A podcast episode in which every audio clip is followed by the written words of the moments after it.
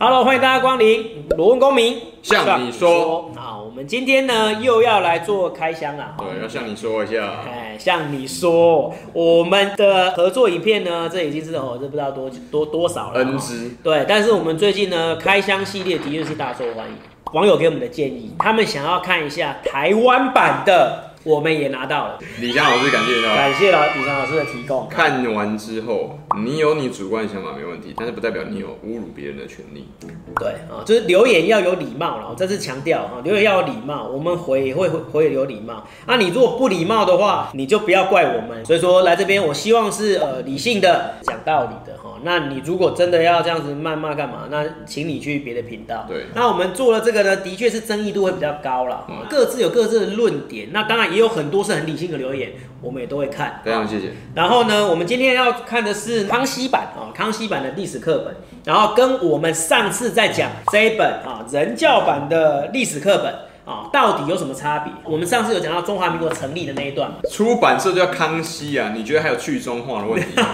对岸可能有一些误解啦，然后认为说我们的历史的部分是不是有加入一些独派的色彩？对，有没有呢？那基本上是没有，它就是削减中国史的部分。你可以说削减，但是你不能说它有掺独派色彩进去。也是要老实的跟大家讲哈，就是天然独产生的原因，并不是因为这些教材或者是课纲，许多人真的会这样认为哦。其实不是，请你先看完资料跟找完证据之后再来讲这句话。再来讲哈，那天南独主要是原因，就是因为他们在台湾土生土长，然后在基于认同这个土地嘛，对不对？但是他们仍然是认同中华民国。还有另外一个是他天然独的另外原因，是因为他就虽然是外省像像一样的，但他从来没有回去过，他就跟之前像之前的频道影片那个铁杆台独一样嘛，他是外省人哦。这个铁杆台独甚至有回去内地他的祖籍啊、故乡，还有亲人在那边呢。他还有一个台湾，他依旧是外省没有那么简单。但是我我必须说，天然赌的一个主要原因，还有另外一个就是两岸关系的演变哈，这也是有差哈，这也是有差。没关系，我们今天讲我们台湾版的这个民国的建立与临时约法。噔噔噔噔，其实呢就可以明显的看到一些不一样的地方啊，希望你帮我拿一下，来，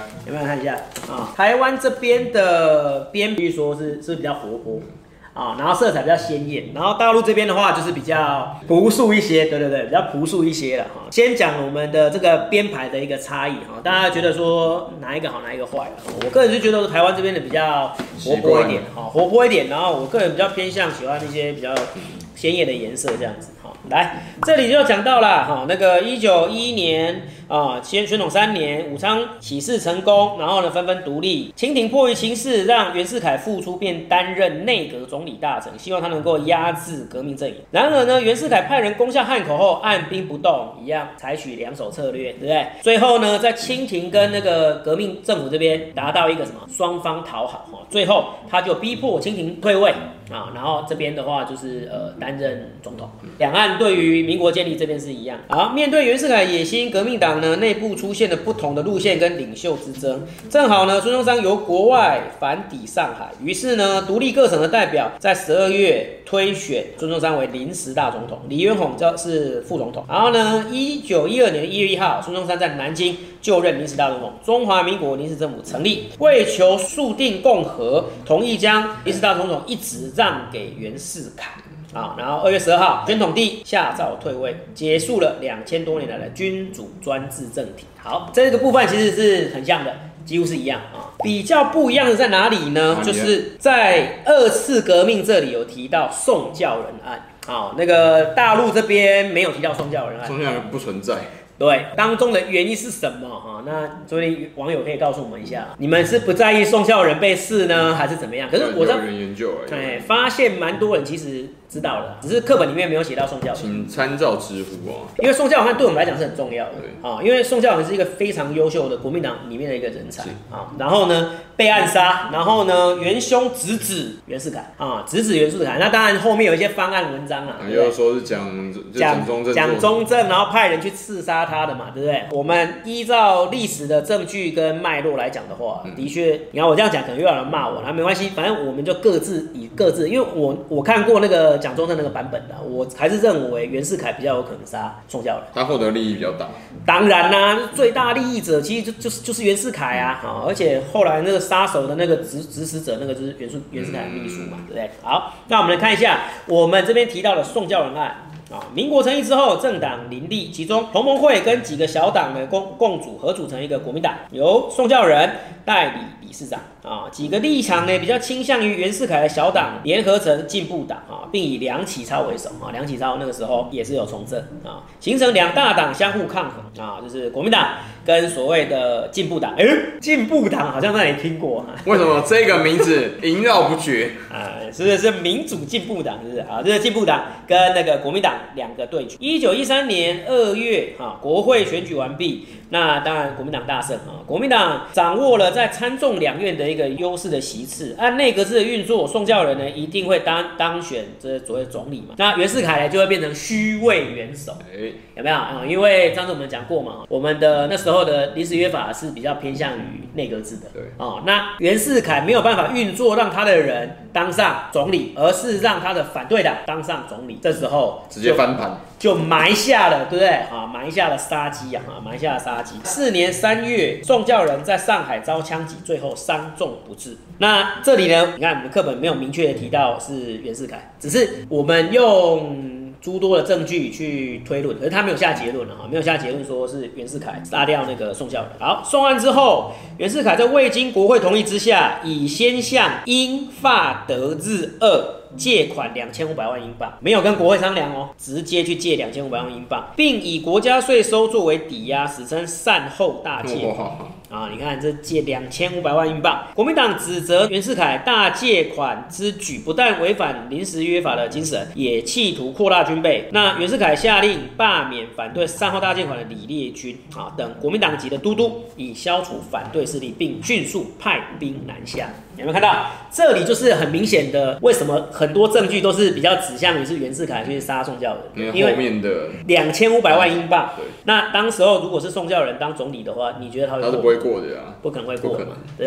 然后宋教仁死掉之后，一片混乱之下，在没有经过国会的同意之下，然后就通过这个善后大计划。然后呢，一九一三年，国民党的精神领袖孙中山跟黄兴啊九子将军再次出现啊，视为二次革命，号召讨袁。但是国民党内部。对于反袁的方式看法不一，跟缺乏所谓的统一的指挥，讨袁行动呢不久就宣告失败啊。之后孙中山就流亡到日本去，并在一九一四年哈另组中华革命党，力图再次以武力进行反袁革命。你说历史上讲到孙中山这个国国父啊，这要打他真的是不太行。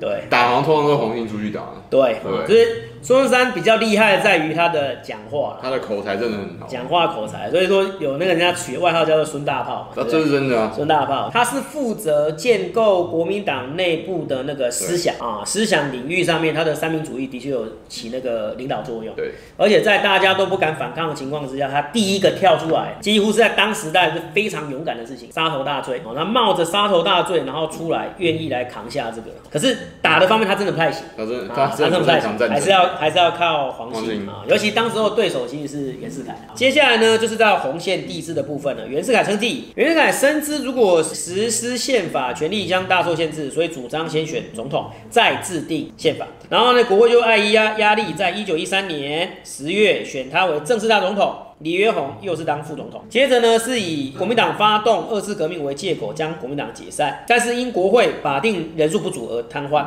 次年一月，他解散国会之后，自行召开约法会议，废除临时约法，改立中华民国约法，将内阁制改为总统制。这个时候就已经可以很明显的看出来，他想要怎样？他想要集权了，想要把它集中起来。哎，这一段是那个人教版这一本没有。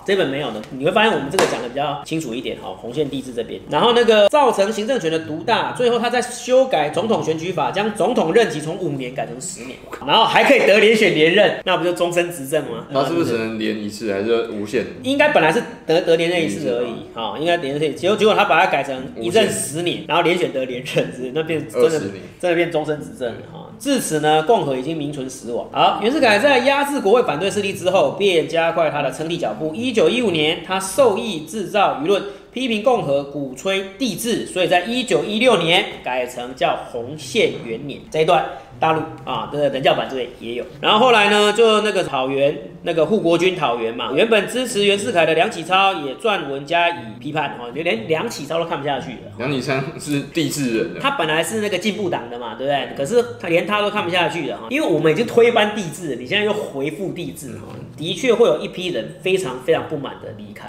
这个拿破仑犯了这样错误，第二次回归就爆了。对，所以说拿破仑那个时候称帝，其实是一个很大的一个失策了哈。可是太多人拥护他了，就拿破仑那个时候是因为他战功实在太彪炳了，他太能打了。对，然后太多人就是拥护他当那个拿破仑是一直赢一直赢，大大小小战役这样战功累积起来，让大家觉得他是应该是皇帝。可是袁世凯并没有，有他也蛮能打的了，他也蛮能打，但是他没有。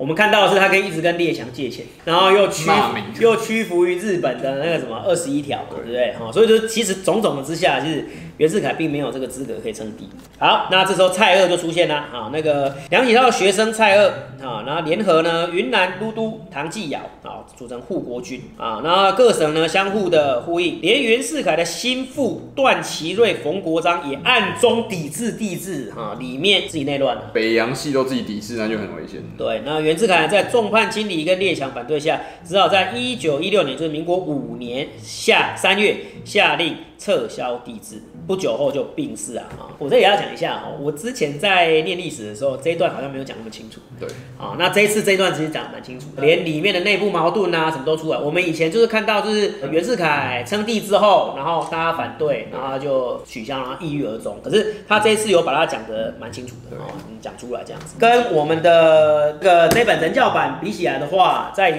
重现帝制方面，的确。